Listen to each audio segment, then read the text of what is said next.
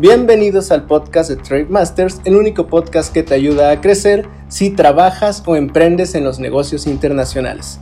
Yo soy Alan Guerrero y en esta ocasión tenemos una colaboración especial por parte de Mariela Hernández, quien es licenciada en Comercio Exterior y además es la fundadora de la empresa The Export Team. ¿Por qué les digo que es una colaboración especial? Porque Mariela ha realizado una excelente entrevista a la diseñadora de joyería artesanal Olga Rodríguez y Olga Rodríguez está llevando tanto sus diseños como sus productos a todo el mundo.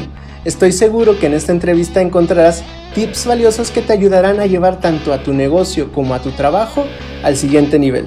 Espero que la disfrutes tanto como yo. Hola, ¿qué tal amigos de The Expert Team? Estamos aquí con Olga Rodríguez. Ella es artesana y diseñadora de joyería artesanal en el estado de Hidalgo. Y bueno, pues ella tiene un estudio de diseño y es reconocida. La verdad es que esta chica es muy buena para lo que hace, así es que vamos a platicar un poco acerca de cómo le ha hecho para poder crecer tanto nacional, pero también internacionalmente. Olguita, qué gusto tenerte aquí con nosotros y que pues nos hayas dado la oportunidad de poder platicar contigo. Y bueno, pues mira, antes que nada, eh, los chicos están muy deseosos de escuchar tu historia, de saber cómo es que tú tomaste la decisión de emprender. Cuéntanos. Gracias, gracias por la oportunidad y gracias por la invitación. Eh, pues mi decisión de emprender fue básicamente cuando ya llevaba bastante tiempo haciendo lo que hago. Y lo hacía como hobby, lo hacía en mis tiempos libres, como para obtener un ingreso extra. Y ya, ya tenía realmente pues bastante tiempo trabajando en diversos lugares, ¿no? Llegó un momento en el que estuve eh, trabajando, enlazando dos empresas transnacionales y, pensé en ese momento, bueno, pues si tengo la capacidad de, enlazar a dos transnacionales y de mi trabajo depende el progreso de muchas cosas que no podría hacer yo en mi propia empresa, ¿no? Y en ese momento decidí, eh, pues, emprender.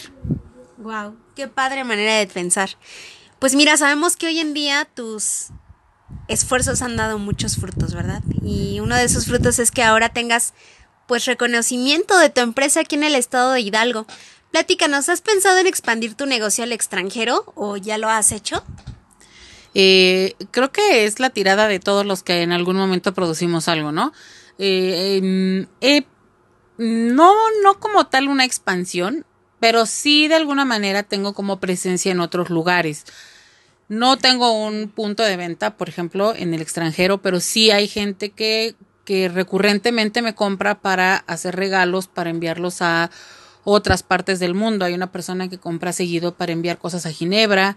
Hay personas que compran seguido para en Los Ángeles, en Pacoima, California.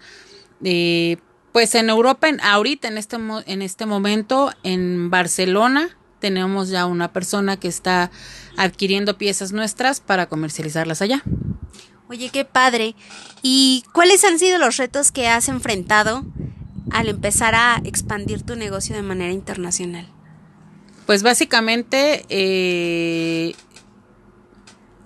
híjole, creo que son varias, perdón, se me agolpan en, el, en este momento las ideas, pero una de ellas es que pues no conozco el, mercado internacional, ¿no? Conozco lo que la gente me, me, viene y plasma aquí, ¿no?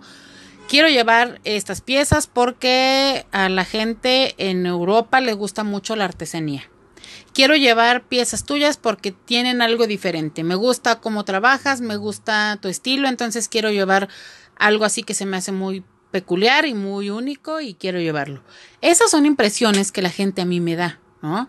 Pero realmente que yo te diga, oye, conozco el, mercado, por ejemplo, alemán y sé que exactamente esto es lo que la gente quiere consumir en, Alemania, que si bien le gustan las artesanías, eh, tienen como este tipo de especificaciones que ellos eh, necesitan o les gustaría que, que se cumplieran, pues no, ¿no? Entonces esa parte a mí me parece importante, que que en la expansión creo que uno debe de conocer, no solamente en la expansión, en cualquier emprendimiento y a la hora de comercializar cualquier producto, uno debe de conocer la necesidad de su cliente.